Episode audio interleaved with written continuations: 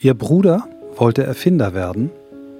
Ihre Mutter begann ein Pädagogikstudium, als unser heutiger Gast 15 Jahre alt war. Sie selbst wollte vor allem anders als ihre Familie sein. Eine Banklehre, die sie nach eigener Erfahrung ans Ende der Nahrungskette brachte und die sie achtmal in zwei Jahren die neue sein ließ, prägte sie ebenso wie die ersten Berufsjahre in einem Startup. Hier spürte sie, dass genau das Umfeld ist, wo sie sich wohlfühlt. Ihre umfassenden Kenntnisse in den Bereichen Selbstmanagement, agiles und stärkenbezogenes Arbeiten helfen ihr heute, Executives, Teams und Unternehmen bei ihren aktuellen Herausforderungen zu unterstützen. Gelernt hat sie bei den Besten ihres Faches. NLP von Richard Bandler, Holacracy von Brian Robertson, Getting Things Done von David Allen und Language and Behavior Profiling von Shelley Rose Chavez. Wie jede Woche seit über drei Jahren beschäftigen wir uns mit der Frage, wie Arbeit zu dem werden kann, was die Menschen stärkt, statt sie zu schwächen. Wie kann Arbeit, die einen so großen Anteil in unserem Alltag einnimmt, wieder mehr Sinn in unserem Leben stiften? Was können wir tun, damit Führung ein Dienst und Beitrag zur gemeinsamen Sache wird, statt nur die eigene Karriere zu befördern? Wir suchen mit unseren Gästen nach Methoden, Vorbildern, Ideen, Erfahrungen und Tools, die uns dem Kern von New Work näher bringen. Dabei beschäftigt uns auch immer die Frage, ob wirklich alle Menschen das finden und leben können, was sie im Innersten wirklich, wirklich wollen. Ihr seid bei On the Way to New Work. Heute mit Swantje Almers.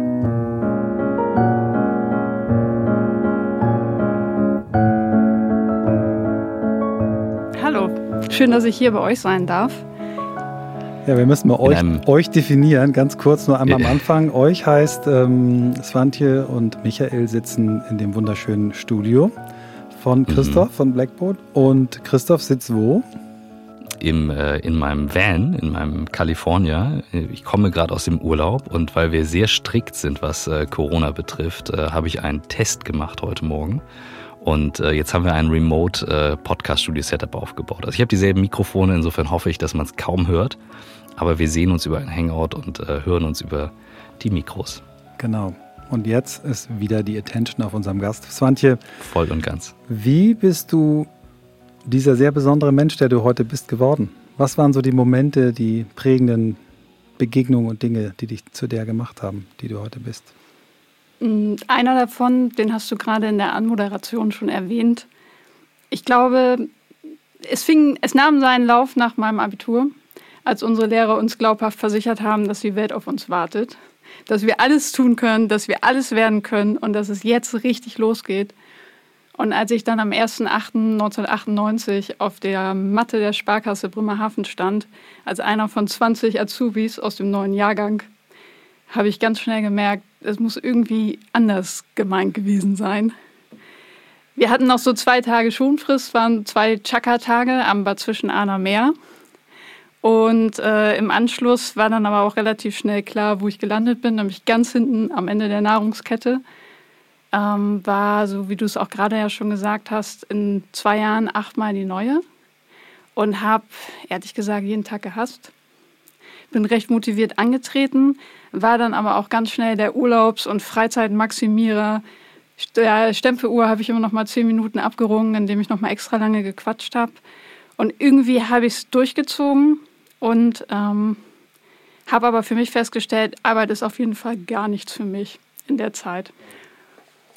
Ja, und äh, warum ich trotzdem damit anfange und dafür dankbar bin, ist, dass ich da gelernt habe, wie Arbeit sich anfühlen kann und ähm, dass es sehr viel mit dem Umwelt Umfeld zu tun hat, ob man sich motiviert fühlt, ob man Spaß hat, ob man da gerne hingeht oder eben auch genau das krasse Gegenteil erlebt. Und am Ende war es auch wichtig, ich habe danach mein Studium gemacht, habe äh, Münster BWL studiert, habe die ganze Zeit über meinen Bruder schon tierisch beneidet, der schon angefangen hatte zu studieren. Wir haben zusammen Abi gemacht und ähm, glaube, ich hätte mein Studium nie so abgeschlossen, wenn ich das alles für selbstverständlich gehalten hätte. Aber es war für mich einfach die krasseste Freiheit. Ich habe immer gedacht, du könntest jetzt auch in der Sparkasse stehen, gib Gas irgendwie, das ist, irgendwie, das, ist das, was du willst. Und das dafür bin ich letzten Endes natürlich auch total dankbar. Ich meine, in jeder Erfahrung stecken irgendwie ganz viele Sachen, die man daraus lernen kann. Wie kam denn die Entscheidung, um da jetzt nur ganz kurz rein zu, zu grätschen, für die Sparkasse damals? Vielleicht können wir auch eine Lanze brechen für die Leute, die das, die das gerne mögen. Gibt es ja vielleicht Ja. ja, also die Entscheidung ist ähm, so gekommen, dass mein Bruder sich ja sozusagen mit vier Jahren der Wissenschaft verschrieben hat, indem er verkündet hat, dass er äh, Erfinder werden möchte. Meine Mutter hat mich äh, äh, im Rahmen ihres Pädagogikstudiums äh, durch pädagogisiert, bestimmt kein richtiges Wort. Wir wissen, und, was du meinst. Äh, und ich habe immer gedacht, nee, ich bin nicht so wie ihr. Ich mache jetzt richtig Business und ich gehe in die Praxis mhm. und ich mache was mit Geld. Und so kam dann die Sparkassenlehrerin-Idee zustande. Und natürlich gibt es Leute, die sind da heute immer noch und die haben da eine gute Zeit. Und ich glaube auch, es geht nicht darum, ob Rahmenbedingungen gut oder schlecht sind. Es geht einfach darum, ob Rahmenbedingungen passen oder nicht passen. Mhm. Ja, spannend. Und dann, da, aber dann jetzt verstehe ich auch besser, warum du dann im Studium sagen konntest, boah, geil, ich kann es jetzt besser genießen, weil du eigentlich wusstest, okay, ich könnte auch was anderes haben. Ja. Mhm. Und dann kam nach dem Studium die, die nächste prägende ja, Phase. Das war, das war richtig gut. Und zwar war ich, glaube ich, unter den ersten 70 Mitarbeitern von TUI Cruises, die heute ja wahrscheinlich so um die 500 Mitarbeiter haben und sieben Schiffe inzwischen mehr oder weniger im Betrieb, muss man ja zu Corona-Zeiten leider sagen. Und äh, das Unternehmen durfte ich von Anfang an mit aufbauen. Wir haben damals äh, bunte Bilder verkauft, so wie die Projektentwickler, die in ihren Katalogen irgendwelche Häuser malen, die noch gar nicht gebaut wurden, so haben wir auch äh, Skizzen sozusagen verkauft. Und da bin ich innerhalb von wenigen Monaten von der Aushilfe zum äh, Head of Corporate Planning geworden, was äh, wahrscheinlich aber auch nicht nur an meiner Leistung lag, sondern sowas geht halt in einem Startup. Und was für mich spannend war, war einfach von heute auf morgen mit super viel Verantwortung konfrontiert zu sein. Natürlich gemeinsam auch mit meinen Kollegen, die hatten ja das Gleiche. Und wir waren drei Berufsanfängerinnen im Finance-Bereich, haben direkt an den CFO Frank Kuhlmann ähm, berichtet und einfach wahnsinnig viel gelernt. Ich meine, ich hatte das erste, was ich gemacht habe, war unseren Umbau zu kontrollen. Der 55 Millionen Euro hatte ich sozusagen im Blick und ähm, zu schauen, wann wir was bezahlen können, wo welcher Stand ist, welch, was in den Purchase Ordern steht. Das war ein Schiff, das. das war euer erstes Schiff quasi, was ihr genau, gekauft habt. Ne? Genau, mhm. das haben wir von Royal Caribbean übernommen und dann innerhalb von sechs Wochen, glaube ich, in Bremerhaven umgebaut. Und das war schon gleich so ein Projekt. Ich meine, wir haben es ja als Unternehmen auch zum ersten Mal gemacht, aber die Reisen waren ja quasi schon verkauft. Das heißt, du kannst nicht einen Tag länger brauchen, als im Plan steht. Mm, zwischenzeitlich haben wir gedacht, das wird nie was. Ähm, und es war echt eine, eine gute Zeit. Und da habe ich Sachen, also ich bin dankbar, dass ich da so viel lernen konnte und auch direkt für, für unseren Geschäftsführer gearbeitet habe ohne irgendjemand dazwischen, weil ich da halt zum Beispiel gelernt habe, dass meine Probleme auch meine Probleme sind. Also ich kann um Rat fragen, ich kann eine Idee einbringen, aber idealerweise komme ich immer mit einer Lösung. Das haben wir schnell gelernt. Ähm, dann ging es auch darum, zum Beispiel E-Mails. E-Mails haben wir so geschrieben, dass er nur mit Ja oder Nein antworten konnte, während er irgendwie auf dem Schiff oder im Taxi mit seinem Blackberry ähm, Teile gelesen hat. Und ähm, so ganz Sachen, die einem heute normal vorkommen, die habe ich, glaube ich, da gelernt. Und das war echt mhm. gut. Und auch so Fehlerkultur, was heute ja in vielen Unternehmen immer noch ein Thema ist, wo man sagt, okay, was heißt das genau, wie kriegen wir das hin? Bei uns war vollkommen klar, dass Fehler passieren. Also wir, wir hatten ja gar keine andere Chance, als eine gute Fehlerkultur zu haben. Und das war natürlich auch mit vielen schlaflosen Nächten verbunden, weil manchmal habe ich mich dann schon gefragt, war es eigentlich gut, was ich heute gemacht habe, oder kann ich morgen meine Kündigung einreichen? Aber es war echt eine gute Zeit. Ich sage ja auch heute immer noch wir, was manchmal total absurd wirkt, weil das Ganze fast zehn Jahre her ist, dass ich da raus bin. Ja, aber es war eine prägende Zeit. Wow. Ja, dann hast du einen, einen Schlag äh, abbekommen, der, der auch für dich sehr prägend war. Ähm, das haben wir im Vorgespräch thematisiert, dass du das auch erzählen möchtest. Ja, es war ja, glücklicherweise ist ja nicht der Worst Case gewesen, sondern es war vor allen Dingen auch einfach ein ganz großes Learning. Und zwar vor anderthalb Jahren, im Dezember 2018, stand ich mit meinen Kollegen im Büro. Das ist, glaube ich, so wie so ein persönliches 9-11. Man vergisst nie, was man da gemacht hat und was man gerade gesprochen hat und all das. Und hatte dann auf meinem Telefon so eine Hamburger Nummer, die mich auch schon zum zweiten Mal angerufen hat. Und normalerweise habe ich nie Bock, ans Telefon zu gehen, wenn ich die Nummer nicht kenne und denke, irgendwie schreib mir eine Mail. Mhm. bin dann doch rangegangen und da war dann meine Ärztin am Telefon, die gesagt hat, dass ich mich relativ zeitnah in der Onkologie zur Knochenmarksbiopsie einfinden darf. Und es klingt jetzt ein bisschen, also ich meine, einige eurer Hörer werden das ja selber auch schon erlebt haben. Aber wenn man denkt, dass man Probleme hat oder wenn man denkt, irgendwelche Sachen sind wichtig, dann kann man sich da mal gut in so ein Wartezimmer von der Onkologie setzen. Und äh, ist schlagartig relativ klar, was wirklich wichtig ist. Und äh, mhm. hatte dann ungefähr zwei Wochen Zeit, bis die Ergebnisse da waren. Wie gesagt, es ist nicht der Worst Case geworden, auch nicht der Best Case, aber im Nachhinein bin ich echt dankbar für die Zeit, weil ich mir doch viele Sachen durch den Kopf gegangen sind, die gar nichts, interessanterweise gar nichts mit Selbstmitleid zu tun hatten. Da hätte ich mal als erstes drauf getippt, wenn mir das vorher einer gesagt hätte, sondern eher mit, was willst du eigentlich mit deinem Leben machen? Was ist der Sinn und was, was lohnt sich und was lohnt sich nicht? Und wer sind eigentlich meine Menschen, mit denen ich noch viel mehr Zeit haben möchte und viel enger sein möchte und wer nicht? Und was ist, was sind die Sachen, mm, für die es sich einzutreten lohnt und welche eben auch nicht. Und da sind dann so Entscheidungen rausgekommen, mhm. so wie zum Beispiel, dass ich eine Geschäftsführung nicht gemacht habe, die schon lange eingetütet und kommuniziert war und das nach wie vor für eine gute Entscheidung halte, weil es nicht, weil der Job schlecht gewesen wäre oder so oder es keine coole Aufgabe ist, sondern weil es einfach für mich nicht das Richtige ist. Mhm. Wie, wie, wie kam das? Also, das klingt so, als wenn plötzlich ein Anruf kommt und aus dem Nichts raus. Das muss ja irgendwie im Kontext sein. Also, ich ja, bin jetzt gerade, ähm, stell mir vor, okay, du hast gearbeitet, stehst mit beiden Beinen fest im Leben und, und dann kommt plötzlich so ein Anruf. Eine berechtigte Frage. Ich war natürlich vorher beim Arzt, aber wie bei diesen ganzen Arztuntersuchungen mhm. denkt man ja nie, dass man hinterher einen Anruf kriegen könnte. Und da haben sie mhm. mir ein Stück Haut rausgenommen, um zu gucken, was das ist. Und äh, es gab so, die Ärztin hatte, wie gesagt, mit einer ganz, ganz, ganz geringen Wahrscheinlichkeit könnte es eine bestimmte Krankheit sein. Ähm, mhm. Aber das ist, das hackt man normalerweise, hacke ich das immer ab, wenn ich beim Arzt raus bin. Hat sich übrigens auch nicht geändert, weil es ja auch gar keinen Sinn macht, dann durchs Leben zu gehen und jetzt immer zu denken, ja, dann hoffe ich mal, dass die nächsten zwei Wochen kein Anruf kommt. Mhm. Ja.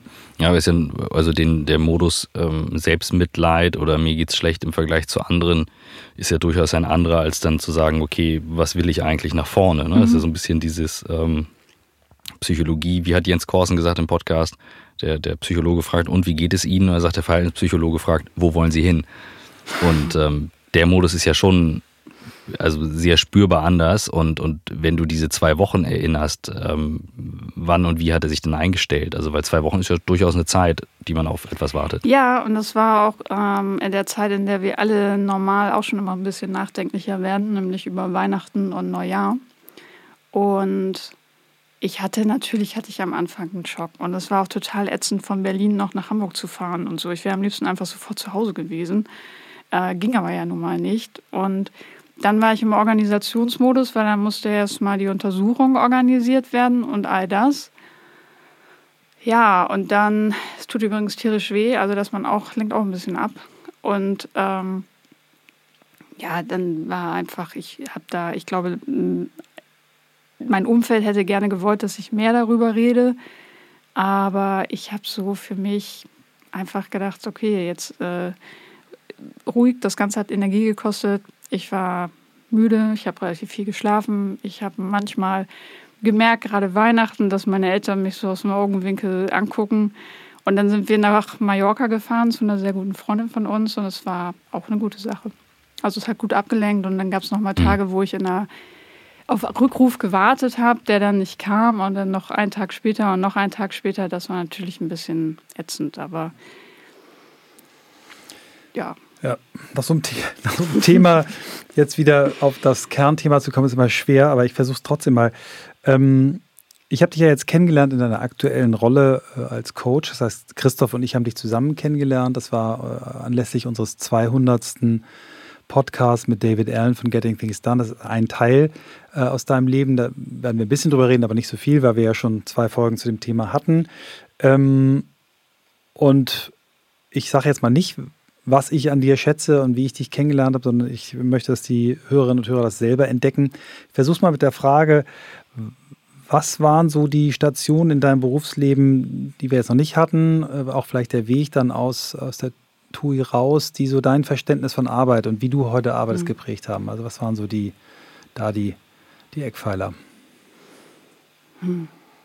Also die TUI war auf jeden Fall schon ein wichtiges Element. Ich habe davor eins ausgelassen, wo ich auch gelernt habe, ähm, eigene Ergebnisse hervorzurufen, ohne dass jemand kommt und mir hilft. Und zwar war ich, habe ich an der Hamburger Uni auch zwei Jahre zum Thema volkswirtschaftliche Effekte von Fußball, Welt- und Europameisterschaften geforscht.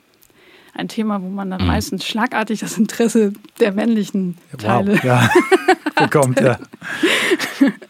Das hat aber auch ganz viel mit Statistik zu tun und ähm, war da extern, also nicht im Lehrstuhl angestellt und hatte auch schon ganz gute Learnings im Sinne von, okay, du musst irgendwie gucken, dass du vorankommst und deine eigenen Ergebnisse hast und da kommt jetzt keiner und steht väterlich neben dir und unterstützt dich dabei. Und im Anschluss an TUI Cruises habe ich eine interessante Entscheidung getroffen, weil ich dachte, im Startup machen wir ja alles so hands-on und Jetzt gehe ich nochmal in ein Unternehmen, das es schon länger gibt, nämlich Europcar, da und gucke mir mal an, wie die das machen. Das wird ja alles sicherlich äh, sehr professionell sein.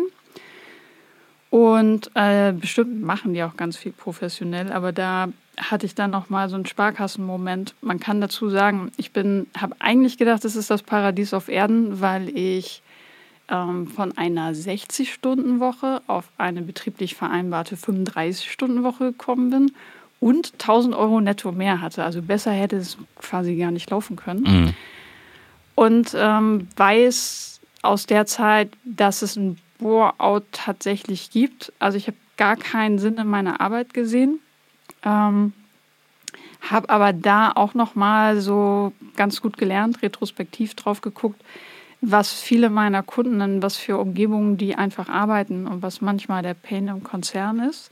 Habe relativ schnell gekündigt, aber das Ganze hatte auch neben diesen Erfahrungen eine total spannende Seite, weil mein Zimmer, also mein Büro, war neben dem Beraterbüro.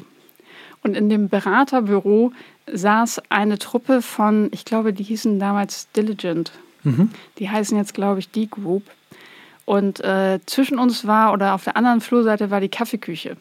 Und da ich ja nach der Kündigung sowieso nicht mehr besonders zu, viel, äh, zu tun hatte, noch viel weniger als vorher, war ich relativ viel in der Kaffeeküche anzutreffen. Und ich sag mal, die hatten auch Zeit, um so zu formulieren. Mhm. Und dann habe ich mich insbesondere mit äh, Till, Till Eichholz, der heute dann noch arbeitet, viel unterhalten, der damals auch in einem Venture Capital Unternehmen gearbeitet hat. Und Till hat mir ganz viel über diese Welt erzählt und ich fand das alles total spannend und dachte, ja, ich werde auch wieder mit Startups arbeiten. Also ich muss dazu sagen, ich habe gekündigt, bevor ich einen Plan hatte, was danach passiert, weil ich diese Entscheidung echt auseinanderziehen wollte und einfach die eine Entscheidung schon mal treffen wollte und dann frei im Kopf sein wollte, was kommt als nächstes. Und, ähm, das bewundere ich total. Das habe ich in meinem Leben warte, nie warte, warte, ich, äh, und nicht so schnell, nicht so schnell darüber hinweggehen. Ja, ich bin ja hier für Moment, Moment das ist ein Punkt, bei dem ganz viele, ähm, die ähm, irgendwo drinstecken und ich sage nicht, dass es ein richtig oder falsch gibt oder dass das mhm. jemand irgendwie nicht gut macht, aber sich zu trauen, zu kündigen, sich von etwas zu trennen, etwas aufzuhören, Schluss zu machen und so weiter, ohne was Neues in der Hand zu haben. Das widerstrebt ja bei vielen diesem Sicherheitsbedürfnis. Warst du immer schon so ein Typ, der sagte, ja, ich gehe das Risiko oder kam das auch aus dieser Erfahrung heraus, die du gemacht hast oder war das davor noch? das kriege ich zeitlich jetzt nicht ganz zusammen. Das hat also wie, ein bisschen, wie, wie, hast du dich gefühlt in der Zeit und, und wie kam das? Ja, das hat ein bisschen was mit meinem Weggang von TUI Cruises zu tun. Ich bin jemand, der gerne, also der Job war super und gleichzeitig wollte ich irgendwie was Neues lernen und hatte hm. dann quasi die Erlaubnis für mich selber, dort kündigen zu dürfen, an ein neues Angebot geknüpft. So bin ich bei Europcar gelandet. Und auch da habe ich viel gelernt. Also es geht jetzt gar nicht um ein Bashing, aber wenn das Ganze entkoppelt gewesen wäre, hätte ich, glaube ich, genauer geschaut, was macht mich glücklich, weil ich mir die Erlaubnis mhm. zu kündigen schon gegeben hätte. Und insofern habe ich das in dem Fall einfach anders gemacht. Ich meine, ich muss dazu sagen, ich habe keine Familie. Es war irgendwie klar mit Blick auf das Konto, dass man im Zweifel auch noch ein paar Monate so stemmt. und fühlte sich einfach zu dem Zeitpunkt richtig an. Was dann total spannend war, ich hatte ein äh, Einzelbüro und es kamen dann pro Woche ungefähr drei Leute zu mir ins Büro und haben immer gesagt, echt, ich habe gehört, du hast gekündigt. Ich will auch kündigen. Wahrscheinlich sind einige von, heute, von denen heute noch da. Aber ähm, Kündigung ist ja auch gar nicht immer die Lösung. Für mich war die das aber zu dem mhm. Zeitpunkt. Unser heutiger Werbepartner ist die Allianz Rechtsschutzversicherung. Äh, wenn immer ich in irgendeinem Rechtsstreit bin, das kommt selten vor, aber es kam schon vor, habe ich gedacht, scheiße, jetzt bräuchte man eine Rechtsschutzversicherung. Ähm, und ich habe sie dann immer wieder doch nicht abgeschlossen. Äh, wahrscheinlich auch, weil ich gedacht habe, das ist teuer, ist anstrengend und nervt. Aber es ist das Gegenteil. 13,90 Euro ist der Einstiegspreis pro Monat. Und ich denke, was man dafür bekommt, ist großartig, nämlich ähm, der Schutz vor hohen Kosten bei Streitigkeiten mit dem Arbeitgeber, mit Nachbarn, mit dem Vermieter oder in irgendwelchen Verkehrsangelegenheiten. Und die Rechtsschutzversicherung zahlt eben die gesetzlichen Anwaltsgebühren und die Gerichtskosten und auch gerichtsachtliche Gutachterkosten, wenn die anfallen. Die Allianz Rechtsschutzversicherung ist besonders gut, weil sie dich an erfahrene Anwältinnen und Anwälte vermittelt, die die Qualitätsstandards erfüllen der Allianz und die wirklich engagiert kämpfen. Und sie versuchen eben auch einen Streit erst gar nicht vor Gericht landen zu lassen. Und wenn du dir langwierige Gerichtsprozesse ähm, ersparen willst, dann ähm, gibt es eben auch Vermittlungen an Experten, die wissen, wie man einen Konflikt schnell, nachhaltig und in deinem Sinne lösen kann. Es gibt eine 24-7 Anwaltshotline, eine Erstberatung und eine Vermittlung eben an die richtigen Leute. Ja, ab 13,90 Euro und ihr findet alles, was ihr braucht unter allianz.de slash Rechtsschutz. So, da gehe ich jetzt auch mal drauf und schließe die Versicherung gleich mal ab das Thema Startups, ähm, wie, wie, wie, bist du dann weiter vorgegangen? Du hast gesagt, okay, ich weiß, ich bin jetzt da raus und, und, und dann, wie geht's los? Also wie ging es weiter dann? Ähm, also im Unterschied zu euch beiden habe ich, glaube ich, zu dem Zeitpunkt noch ein ziemliches Angestellten-Mindset gehabt und dachte, okay, Startups finde ich super, gerne unterschiedliche Startups. Wo kann ich das finden? Ähm, bei Inkubatoren und Venture Capital Fonds und habe mich dann bei eVentures beworben, die mich auch eingeladen haben. Also die hatten, es war eine Initiativbewerbung und hatte damals ein Gespräch mit Christian Leibold. Und der hat gesagt, wir finden dein Profil gut. Ähm, aber ich glaube, wir haben nicht das, was du suchst, weil wir hier doch ziemlich viele Exit-Tabellen angucken und das, ähm, du scheinst was anderes haben zu wollen und äh, mach dich doch selbstständig. Und wenn wir dann ein Startup haben, dann äh, empfehlen wir dich auch. Und heute arbeite ich immer noch, also wir haben es gemacht, heute arbeite ich immer noch mit einem der Startups von damals zusammen. Cool. Und ähm, dann habe ich nochmal mit dem Till Eichholz gesprochen, der zu den Beratern aus dem Nachbarzimmer gehörte. Und der hat gesagt, ja, also es klappt bestimmt nicht. Aber ich habe einen Freund und der hat eine Firma und die brauchen vielleicht Hilfe. Und das war dann mein mhm. erster Kunde. Und was vielleicht auch noch mal ganz interessant ist, was ich super selten erzähle, ähm, weil die Leute immer die Hände über den Kopf schlagen, wenn sie das hören. Mein damaliger Tagessatz 350 Euro. Mhm. Aber ich habe immer gedacht, ey, was soll ich zu Hause sitzen für 0 Euro? Dann gehe ich lieber arbeiten und lerne was und äh, ja, da haben wir gute Sachen gemacht. Ja, und äh, ohne, ja, ohne das muss ja nennen. immer im Verhältnis, im ja, Verhältnis stehen. Ne? Also ähm, die einen sagen, oh, das ist doch viel, die anderen sagen, das ist wenig. Man darf immer nicht vergessen, ähm, dass halt jeder Job auch andere Sachen erfordert. Wenn du Freelancer bist, ähm, wie wenn du Fußballstar bist, wenn du Model bist, dann musst du in einer ganz kurzen Zeit auch ganz viel verdienen. Also das muss man immer ins Verhältnis setzen. Total. Ähm, ja, wir nennen ihn nicht den aktuellen Tagessatz, aber wir können, äh, können sagen, du hast dich sehr, sehr gut entwickelt. Und ich wollte gerade sagen, also ähm, ich sage immer, also das kommt drauf an, wenn jemand sagt, oh, das ist teuer, teuer im Vergleich nee. zu was. Das muss man halt ja. immer sagen. Also ich ja. äh, bin, ja, da, bin da genau. sehr schwarz und weiß. Aber eine Frage, die mir durch den Kopf geht ähm, und äh, die ihr bestimmt schon mal besprochen habt, beide, das habt ihr mir bestimmt voraus. Ähm, du wirst mit Sicherheit einen Blick auf den Begriff New Work haben, mhm. aus dieser ganzen Erfahrung heraus. Und ähm, ich würde gern mal wissen, was so das ist, was du mit New Work verbindest und ähm, ja, wie du es lebst. Ich glaube, das Wichtigste für mich bei dem Thema New Work ist, dass es sich dabei eigentlich um ein anderes Menschenbild handelt und dass es ohne ein anderes Menschenbild auch sehr schwer zu verstehen und umzusetzen ist. weil es darum geht, dass man äh, Menschen, dass man annimmt, dass Menschen eben einen wertvollen Beitrag leisten möchten, dass sie keine Kontrolle brauchen und dass sie über Freiheit wachsen.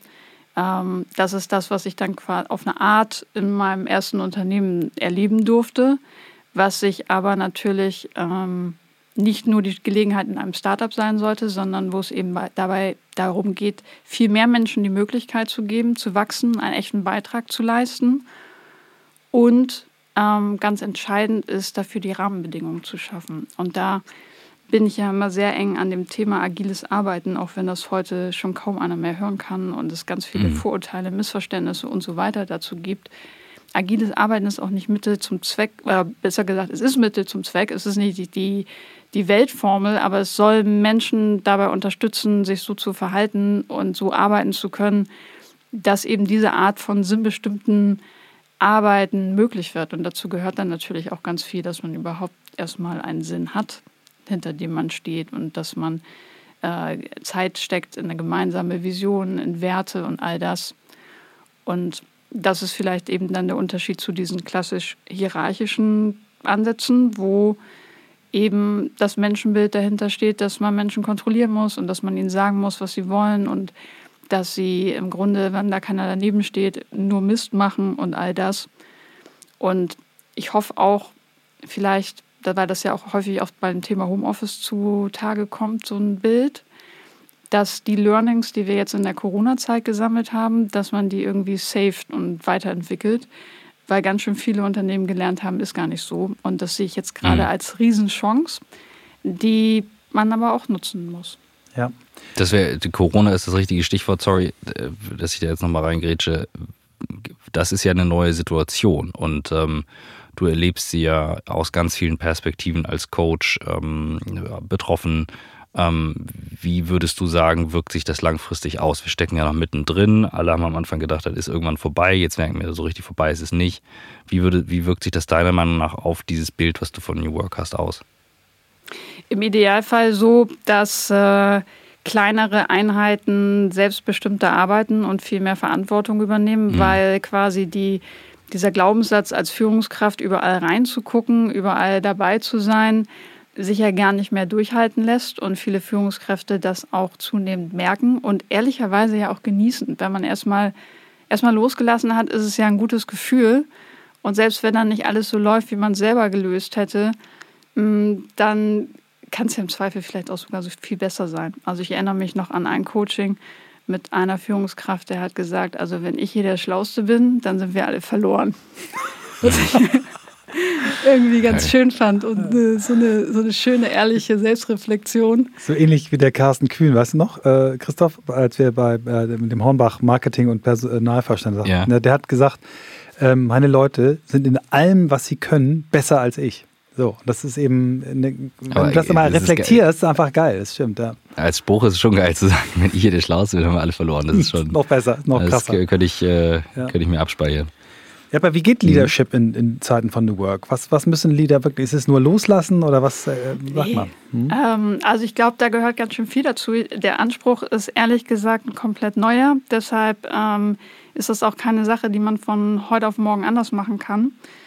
Übergeordnet geht es natürlich erstmal darum, Purpose greifbar zu machen und eine Vision greifbar zu machen für die Leute, um überhaupt denen ein Gefühl zu geben, warum machen wir das eigentlich und in welche Richtung wollen wir.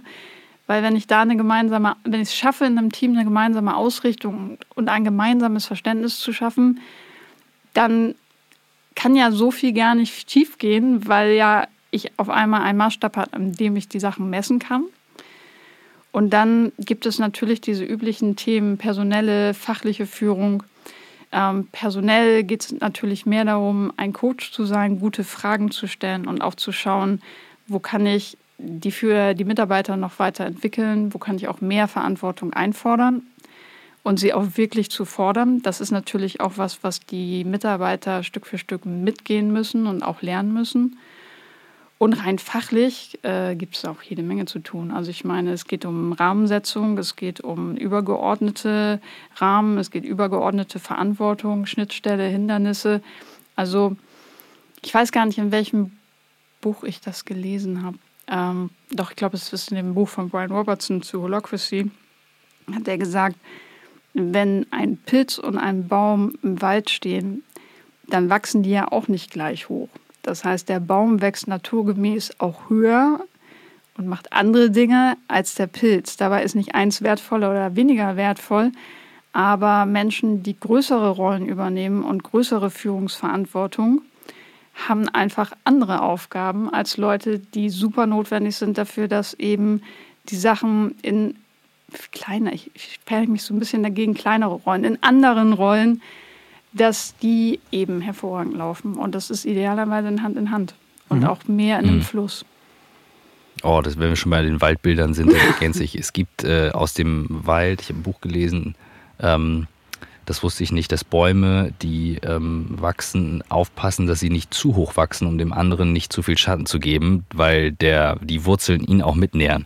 Also dass die immer in so einem ein Verhältnis Bild. sind. Mhm. mhm. Wow. Ähm, dachte ich so, ja, der Wald ist am Ende doch eine Symbiose und irgendwie muss es zusammen funktionieren. Und Pilz, Baum, andere Bäume, ähm, ich, ich kann dem sehr viel abgewinnen, solche Dinge auch sich mal anzugucken und wirken zu lassen. So ähnlich wie unser Ameisenmann.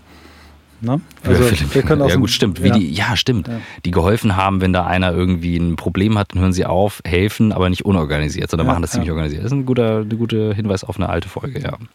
Wenn man bei dir auf dein LinkedIn-Profil guckt, da muss man, glaube ich, fünfmal klicken, äh, noch mehr, noch mehr, noch mehr, noch mehr, um alle deine Qualifikationen, deine, deine Sachen zu sehen, die du gemacht hast. Ähm, kommen wir jetzt mal zum Kapitel Coach Swantje, mhm. sowie Coach Esume. Ähm, du hast GTD, du hast agiles Arbeit mit Design Thinking, Scrum, Holocracy, das sehr spannende Thema Language and Behavior Profiling, NLP, hast du, glaube ich, allein neun Qualifikationen erworben über die Jahre, immer bei den Besten das gelernt. Ähm, erzähl mal ein bisschen dein, dein Skillset. Äh, was, warum hast du so viele verschiedene Sachen gemacht? Wofür sind die einzelnen Sachen gut? Also geh so tief rein, wie du magst. Also ich glaube, viele interessieren sich schon dafür, wofür brauche ich eigentlich was. Mhm. Ja. Um das Ganze in irgendeine Form von Logik zu bringen, weil oft machen Sachen erst hinterher in Summe einen Sinn und vorher nie, ähm, habe ich mit NLP echt früh angefangen. Und das ist vielleicht nochmal, um nochmal zurückzulinken zu der Frage, wie kommt man eigentlich dazu zu kündigen, obwohl man noch keinen anderen Job hat. Ich habe für mich festgestellt, dass ich ganz viel Limitierung in meinem Kopf hatte, also limitierende Glaubenssätze. Und über einen Podcast davon erfahren, dass man das irgendwie lösen kann. Und habe dann gedacht, okay, ich mache eine Ausbildung. Und das war für mich irgendwie ein mega großes Ding. 3000 Euro und nach München fliegen und acht Tage da zu sitzen. Und das war sozusagen meine erste NLP-Ausbildung, in der ich so viel gelernt habe darüber, dass das, was man denkt, nichts mit der Realität zu tun haben muss. Und dass ähm, wenn man so an den Kern von NLP geht, ist das für mich immer Optionen und Wahlmöglichkeiten erweitern. Eine der wichtigsten Grundannahmen ist ja, dass Menschen immer aus ihrer besten Option handeln. Das heißt, wenn ich mich über irgendjemand ärgere oder denke, warum verhält er sich jetzt so, dann ist es ja nicht, dass der irgendwie drei andere Möglichkeiten gehabt hätte und davon jetzt irgendwie am Ende die idiotischste gewählt hat oder die, die mich am meisten stören würde, sondern er hat die gewählt, die aus seiner Sicht die beste ist. Und beim NLP geht es darum, eben diese Optionen oder auch, es wird auch gerne als Verhaltensflexibilität bezeichnet, zu erweitern, sodass ich eben hinterher nicht mehr dieses, okay, immer wenn das passiert, reagiere ich so, also sogenannte Reizreaktionsketten habe. Und das fand ich super spannend für mich. Da habe ich wahnsinnig viel mitgenommen und da war für mich einfach das Ziel, immer weiterzumachen. Also nach dem, äh, nach dem Practitioner kommt der Master, dann habe ich noch andere Practitioner gemacht dann kam irgendwann der Coach, der Kommunikationstrainer. Dann war ich bei Richard Bandler in Orlando. Das war sehr, sehr beeindruckend, ähm, ihn mal zu sehen. Er hat das Ganze ja damals gemeinsam mit John Grinder entwickelt. Und es war nie, ich glaube auch bei meinen ganzen Ausbildungen nie so, dass ich gedacht habe, ja, das lerne ich jetzt und danach werde ich erstmal allen anderen irgendwie sagen, wie es wirklich geht, sondern ich wollte es einfach für mich selbst. Und ähm, äh, eine Trainerausbildung ist immer das, was einen noch tiefer da reinbringt. Und dann gibt es ein. Hm. Willst du eine Frage stellen? Sorry. Mach gerne. Ja, erzähl mal erstmal weiter. Dann gibt es ein kleines gallisches Dorf, das ist das Language und Behavior Profiling, das gehört dazu. Das fand ich, äh, wenn man mal ganz ehrlich ist, fand ich es am Anfang super langweilig. War dann aber im Rahmen eines Sport-Performance-Coachings ähm, dazu quasi, es gehörte dazu, dass ich da eine Ausbildung mache und habe dann gemerkt, wie viel in dem Thema drin steckt. Und das ist auch eins der Dinge, die ich heute wahnsinnig oft benutze, weil es darum geht, was motiviert einen Menschen, was braucht er, um produktiv zu arbeiten, welche Präferenzen hat er und wie finde ich das ganz schnell raus. Man kann das nämlich in einem ganz normalen Gespräch super schnell raushören und dann seine eigene Sprache auch so anpassen, dass man für die andere Person optimal kommuniziert. Und das hat ganz viele Implikationen. Ich meine, so ein Profil für einen selber ist super spannend im Sinne von, was gibt mir Energie, was kostet mich Energie. Ähm, wir machen das viel in Teamkontexten, wo es darum geht, High-Performance-Teams zusammenzusetzen. Und wenn man mal ganz ehrlich ist, für Marketing und Sales ist es auch nicht ganz uninteressant zu wissen, wie erreiche ich die andere Person eigentlich am besten. Mhm. Weil wenn das nicht meine Absicht wäre, bräuchte ich ja auch nicht kommunizieren. Ja. Ist es äh, die Frage, die mir gerade durch den Kopf ging? Also NLP ist ja nicht ganz kritikfrei. Ich erinnere mich aber auch an ein Buch, was ich früher sehr gezielt gelesen habe, wo ich dachte, ja klar, super interessant ähm, was das Thema ähm, Reizreaktion, was du gerade gesagt mhm. hast, betrifft. Wenn ich jetzt, äh, mir fällt da der Viktor Frankl mit diesem krassen Satz ein, der sagt, es gibt einen Raum zwischen, ich glaube, er hat es auch so gesagt, Reiz und der Reaktion, ähm, bevor man eben reagiert. Ja, haben wir die, die Möglichkeit innezuhalten hm? und zu überlegen. Das unterscheidet uns von genau, den genau. meisten Tieren. Und ja.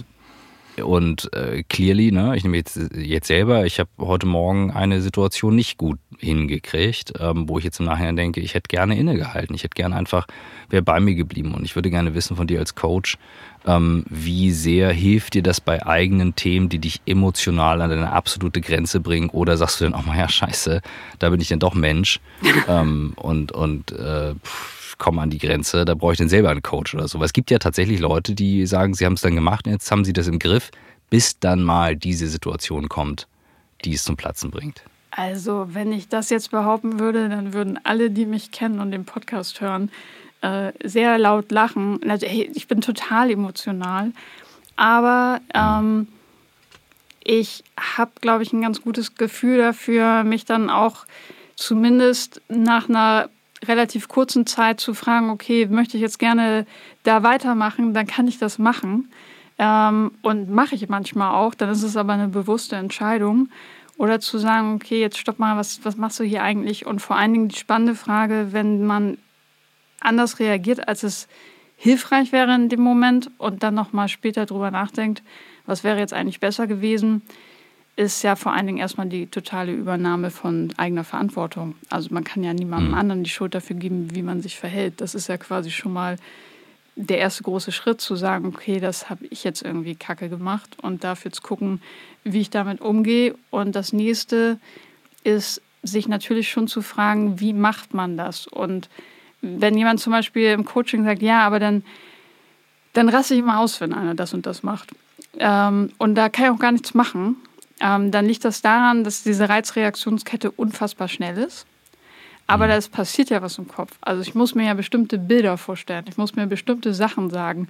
Und all das, weil es ja keine naturgemäße Reaktion des Gehirns ist, weil irgendetwas von außen kommt, sofort auszurasten oder auch traurig zu werden oder sich angegriffen zu fühlen.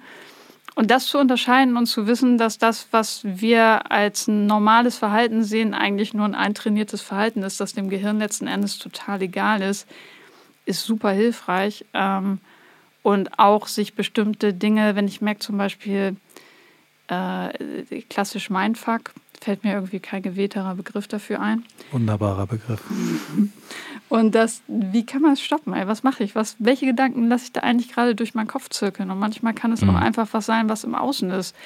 Ähm, nichts, also das ist einer der Gründe, weshalb ich Sport liebe, weil ich genau weiß, ey, spätestens wenn es anfängt, einen Muskel weh zu tun, dann habe ich überhaupt nicht mehr die Energie darüber nachzudenken und normalerweise hinterher auch nicht mehr das Bedürfnis. Und darum geht es, glaube ich. Es geht nicht darum, also keiner macht alles perfekt und manchmal sind die Trainer ja die allerschlimmsten. Aber eben immer zu gucken, okay, wie lange will ich mich denn jetzt noch so verhalten und äh, wo kann ich dann mhm. auch für mich die Leine ziehen? Ja, ich denke jetzt gerade, ich habe natürlich im Kopf auch so das, das, Arbeitsumfeld und wir reden alle von Augenhöhe und, ne, und jetzt wollen wir auch ganz viel Persönlichkeit zulassen. Dinge, die früher, mhm. die man, ich sage jetzt mal schwarz und weiß, die man früher zu Hause gelassen hat.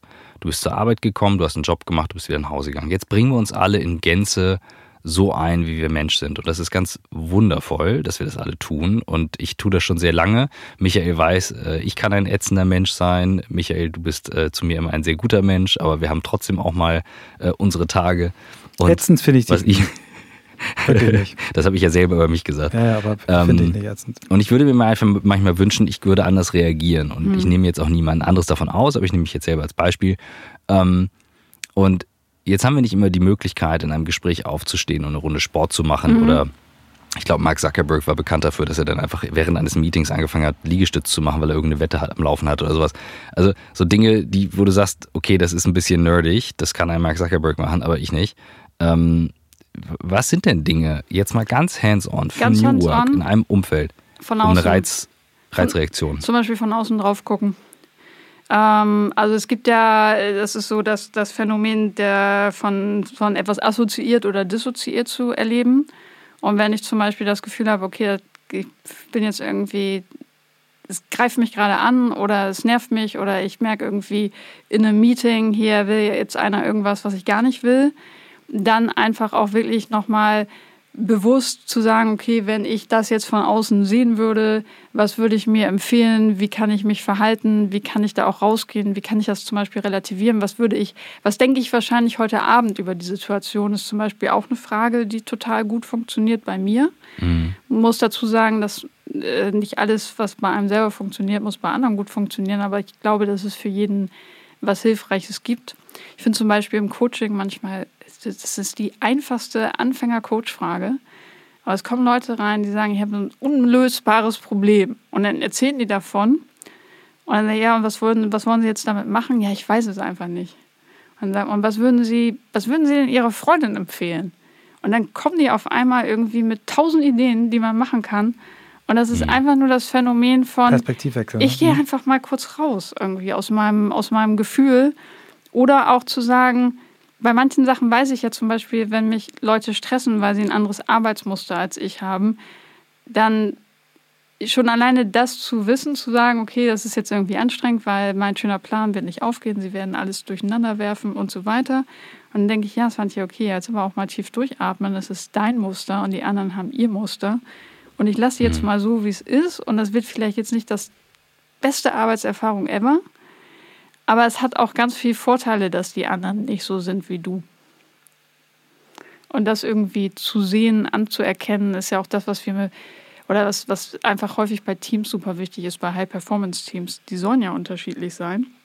Und es hat noch nie einer behauptet, dass sie sich damit nicht auch gegenseitig auf den Geist gehen können. Und das Ganze nee, genau, dann das zu kanalisieren. Ja, genau, und ich glaube eben, dass diese Art von Tools heute so wichtig werden wie früher mhm. halt, keine Ahnung, wie tritt man im Businessleben seriös auf oder wie übergibt man eine Visitenkarte, keine Ahnung. Also Total. ihr wisst, was ich meine. Halt so, Tradition. Ähm, einfach zu wissen, okay, ich habe ein, hab ein Tool und was du sagst, stimmt natürlich. Ich denke jetzt an die Situation von heute Morgen, ja, ähm, hätte ich machen können. Ähm, vielleicht reicht es ja schon allein zu wissen im Nachhinein, ähm, mir fällt etwas ein und auf und ich kann dann mich rantasten nach und nach ähm, und, und reflektiert zumindest drüber. Ja, total.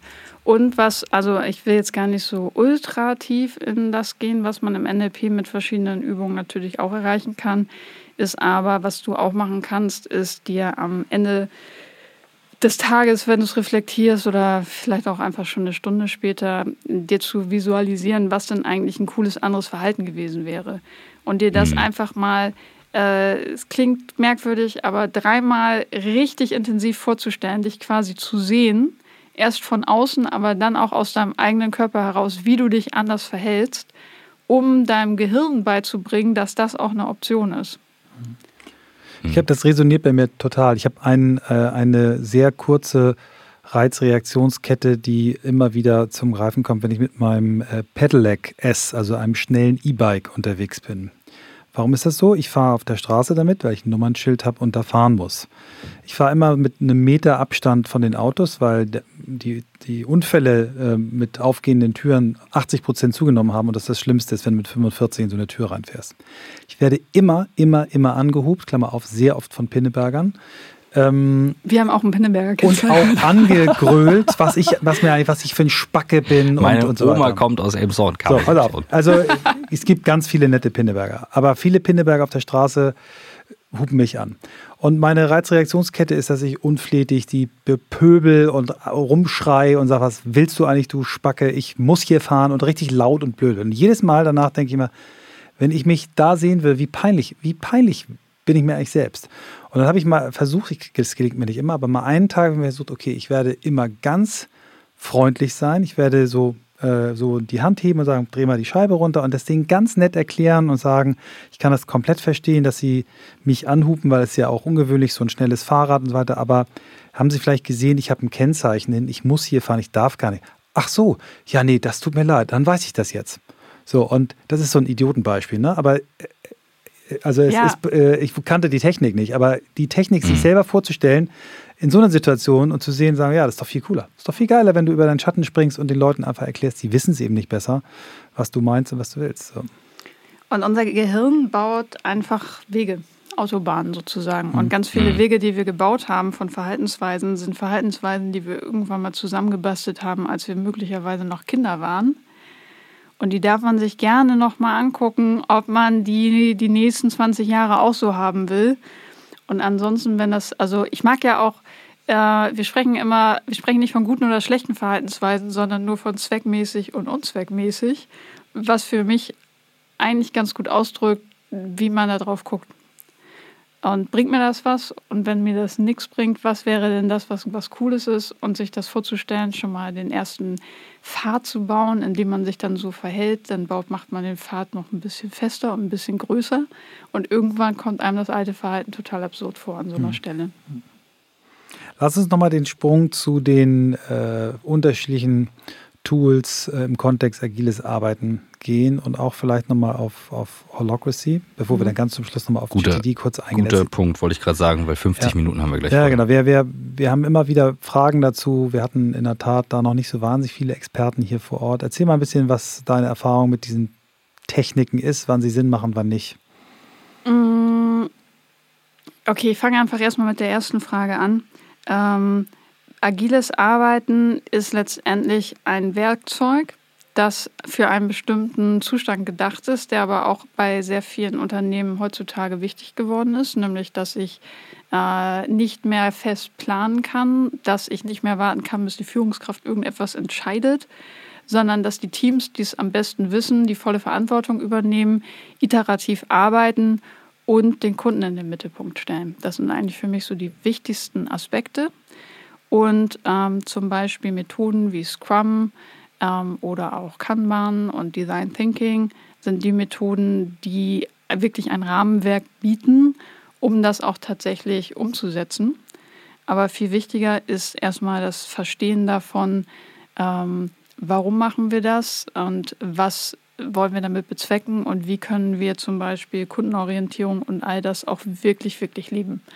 Also ich sage meinen Kunden relativ häufig, ist mir eigentlich total egal, womit ihr arbeitet, aber wenn ihr eine gute Antwort darauf habt, wie ihr euren Kunden integriert, wie ihr euch Stück für Stück weiterentwickelt, also iterativ vorgeht und wie ihr das Ganze so selbst organisiert macht, dass man nicht ewig Entscheidungsbottlenecks habt, dann seid ihr für mich agil und ob da jetzt noch irgendwie ein Name dran steht oder nicht, ist vollkommen egal, macht auch an ganz vielen Stellen keinen Sinn. Also ich habe natürlich auch zu denen gehört. Ich meine, alles das, was ich beibringe, sind äh, äh, mal mehr oder weniger merkwürdige Learnings von mir.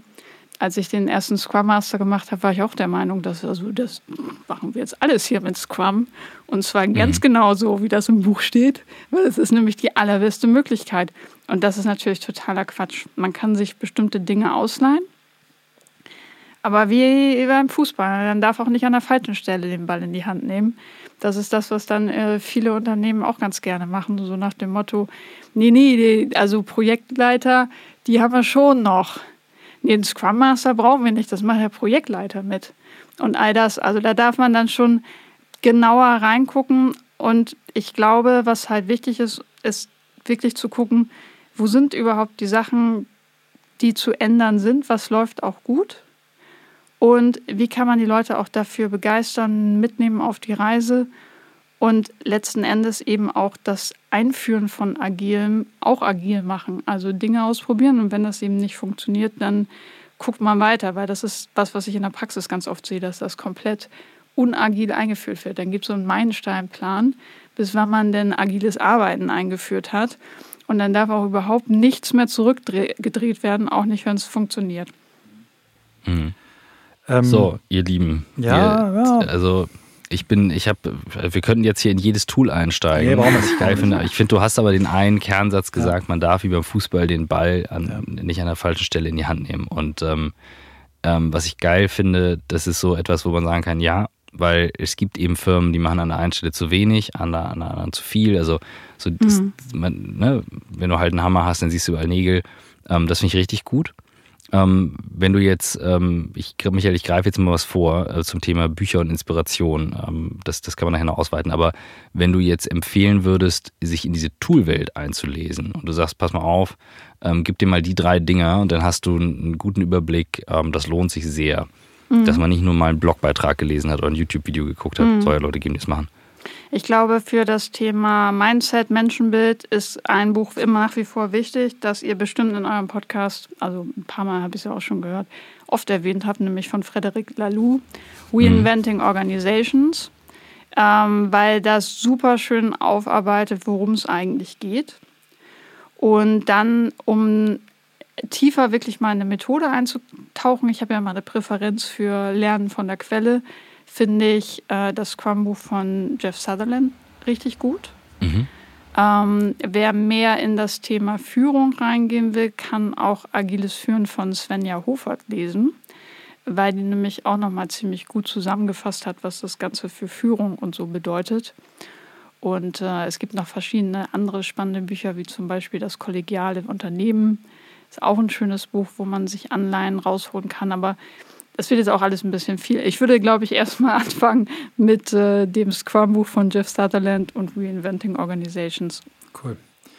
Ähm, wir ähm, stellen unseren Gast auch immer die Frage nochmal nach der Bucketlist neuerdings. Ne? Also das so Dinge, die du noch vorhast. Ähm, wenn du eine Sache nennen dürftest, die du noch erleben möchtest, eine, die du noch lernen möchtest und eine, die du weitergeben möchtest, was wären diese drei Dinge? Also ich glaube, eine ganz wichtige Sache für mich, die ich auf jeden Fall machen möchte, ist äh, ein Unternehmen aufzubauen, das einen wertvollen Beitrag leistet, auch zum Thema New Work. Und das mit Menschen zu tun, bei denen sich Arbeiten anfühlt, wie mit Freunden zusammen zu sein. Das ist das, was ich mir mhm. total wünsche. Und da kannst du ja alles drei machen. Erleben, lernen und weitergeben. Ja, fertig. ja, und Nein, beim, ja. beim Thema Lernen ähm, kenne ich natürlich auch meine eigenen Blindspots.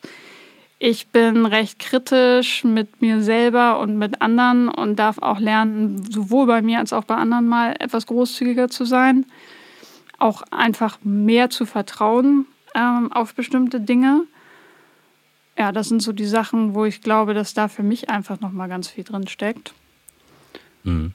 Und beim Thema Weitergeben bin ich ganz nah an meinen eigenen Werten. Also es gibt ein Buch, das ähm, zum Thema NLP, das hat Richard Bendler mit Owen Fitzpatrick geschrieben und ich finde, das hat den schönsten Untertitel der Welt. Und zwar ähm, Freedom is Everything and Love is All the West. Und wenn ich irgendwie einen Beitrag dazu leisten kann, dass andere Leute mehr Freiheiten haben, mehr Chancen, mehr ein erfüllteres Leben haben, mehr Liebe in ihrem Leben haben, dann will ich das einfach machen. Und und auch gerade bei dem Thema Chancen. Ich habe so viele Chancen gekriegt von anderen Menschen oder so oft haben mich Leute ins kalte Wasser geworfen und ich habe gedacht, die müssen komplett irre sein. Und bin da so dankbar für, dass ich auch jede Chance nutzen würde, das anderen zu geben. Christoph, das ist der Punkt, wo du normalerweise sagst. Wir, ja, wo ich sage, das müssen wir stehen lassen. Ich habe ein bisschen Zeitverzögerung. Michael, ja. wir müssen das an dieser Stelle stehen lassen. Ich bin voll deiner Meinung. Svantje, vielen Dank. Mir hat das sehr gut gefallen. Danke euch. Ich habe sehr viel ja, mitgenommen. Danke dir. Danke. Christoph, jetzt bist du nicht im Studio, sondern in deinem Bus, also hast du das erste Wort.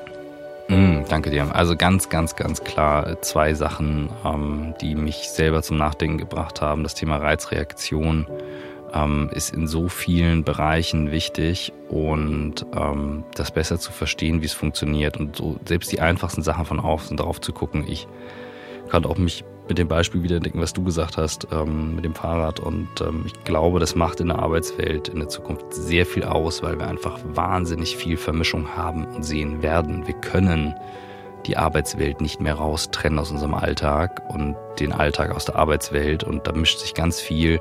Und auch in der Corona-Zeit werden wir das alle zu Hause gemerkt haben, ähm, wenn man gereizter ist und dann was passiert. Also das finde ich ein, ein ganz starkes Thema. Und das, ähm, das zweite ist sehr hands-on. Ihr Zitat, ähm, du kannst halt, wenn du beim Fußball den, den Ball im falschen Moment in die Hand nimmst, ist blöd. Ähm, zum Thema, mit welchem Tool machst du was, dass du halt nicht ähm, dich drin verlierst in diesen Methodiken und, und, und, der Begeisterung dafür, die braucht man zwar, aber zu wissen, wann setze ich was ein, wie ein Profispieler eben. Hm. Ähm, ich, beides unterschreibe ich. Ähm, ich nehme noch mit äh, ihr Menschenbild, was sie zum Thema New Work hat. Da, da habe ich interessant auch was zu lesen. Glaube ich, eine heißt äh, Theory X, das andere Theory äh, Y äh, oder Theory X, Theory Y.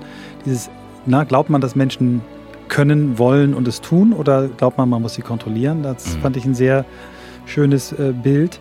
Ähm, dieses ganzheitliche Bild auf den Menschen, das hat sich eigentlich durchs ganze Gespräch gezogen und äh, ich habe jetzt verstanden, warum sie diese ganzen Ausbildungen gemacht hat, weil sie damit eigentlich in der Lage ist, so einem Startup, und sie arbeitet eben viel mit Startups, äh, so einen Komplettservice zu geben. Ne? Dass sie anfangen kann bei den mhm. Gründern, äh, bei deren persönlichen Präferenzen, Motivation, beim Aufbauen von Teams, dann bei der Hilfe neu zu strukturieren, Abläufe zu ändern, bis hin zu dem Thema, was wir jetzt ausgespart haben, Getting Things Done. Also sie hat echt ein sehr, sehr äh, umfangreiches Skillset, hat mir echt gefallen und ja, unglaublich offen und ehrlich mit, mit dem, was sie kann und was sie nicht kann. Fand ich toll. So sieht's aus. Ich muss jetzt mein iPad laden, damit wir den nächsten Podcast noch aufnehmen können hier aus dem Bus raus. So machen wir es. Bis gleich. Bis gleich.